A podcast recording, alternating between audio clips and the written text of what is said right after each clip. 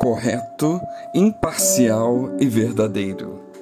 Mestre, sabemos que falas e ensinas o que é correto e que não mostras parcialidade, mas ensinas o caminho de Deus conforme a verdade.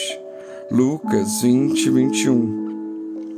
Os principais, os sacerdotes e os escribas, apesar de serem opositores ao Senhor Jesus, ao abordá-lo, no intuito de levá-lo a contradizer seus ensinos e caráter, fizeram essa afirmação sobre Jesus.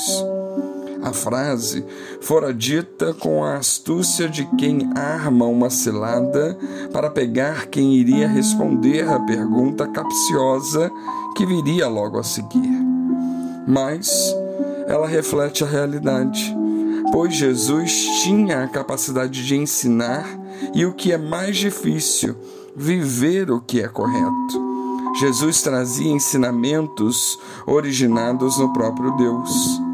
Eles certamente observaram que Jesus deu atenção a uma pessoa rica como Zaqueu, mas também deu toda a atenção a um mendigo como Bartimeu.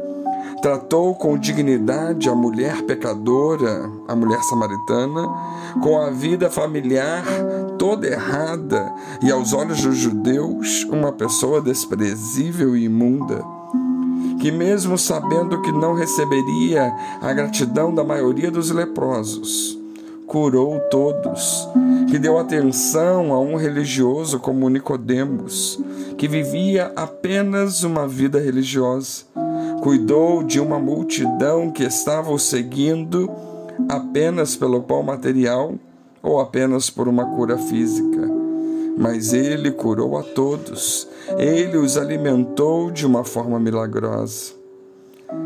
Incrível como nós vemos o quanto ele é imparcial, o quanto ele trata a todos olhando-os da mesma forma, olhando a alma, a essência, e não os detalhes por fora. No nosso mundo está cheio de ensinamentos alternativos, antagônicos, falsos e dúbios, que dependem do frágil ponto de vista humano e dos envolvimentos morais de quem ensina. Muitos ensinos estão comprometidos com uma prática de vida distorcida, parcial, que não correspondem à verdade vêm de fonte muito humana.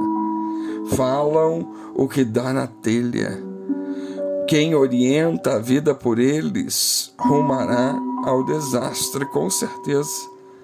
Mas nem sempre nós conseguimos discernir tão claramente a falsidade das recomendações que nos incutem, pois elas às vezes são muito sutis.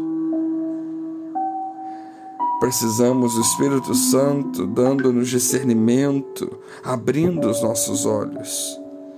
E que contraste interessante que esses ensinos têm com os ensinos de Jesus. Até seus inimigos, aqueles que o queriam pegar em falta, reconheciam que ele falava e ensinava o que era correto. Por quê? porque a origem dos seus ensinamentos não era meramente humana. Eles vinham do próprio autor da verdade. Essa fonte pura é o referencial pelo qual podem ser medidos todos os demais ensinamentos. Jesus falou como um quem tem autoridade. Por quê? Porque ele de fato a tem. Ele, como Deus em forma humana, falou com toda a sua autoridade divina. Ele não foi apenas um profeta um rabino. Ele não veio apenas para esclarecer o ensinamento da lei dada por intermédio de Moisés. Ele apresentou, com a autoridade da sua própria voz divina, uma nova doutrina. E foi com esta mesma voz de autoridade que ele nos advertiu quem me rejeita e não recebe as minhas palavras tem quem o julgue. A própria palavra que tenho proferido, essa o julgará no último dia. João 12, 48. Assim, talvez poderíamos resumir que uma marca de Jesus Cristo é que ele ensinava pelo exemplo. Quando ficou de joelhos para lavar os pés dos seus apóstolos, ensinava humildade e companheirismo. O fato de exercer a liderança não dá o direito de subjugar quem é liderado. Embora fosse o mestre do seu grupo, Jesus estava sempre aberto a opiniões e muitas vezes as pedia. Essa é outra atitude que precisamos atentar e levar em consideração.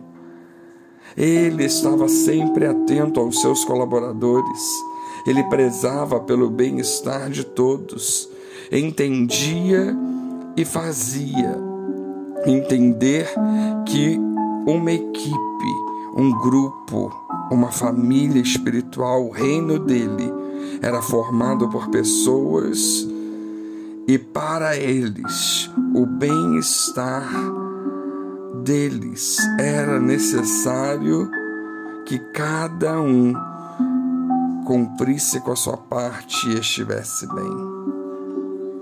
Que coisa tremenda e maravilhosa! Jesus sempre correto, imparcial e verdadeiro em suas atitudes, em seus ensinos. Por isso, devemos nos dedicar a entender as suas práticas e os seus ensinos. Que Deus nos abençoe.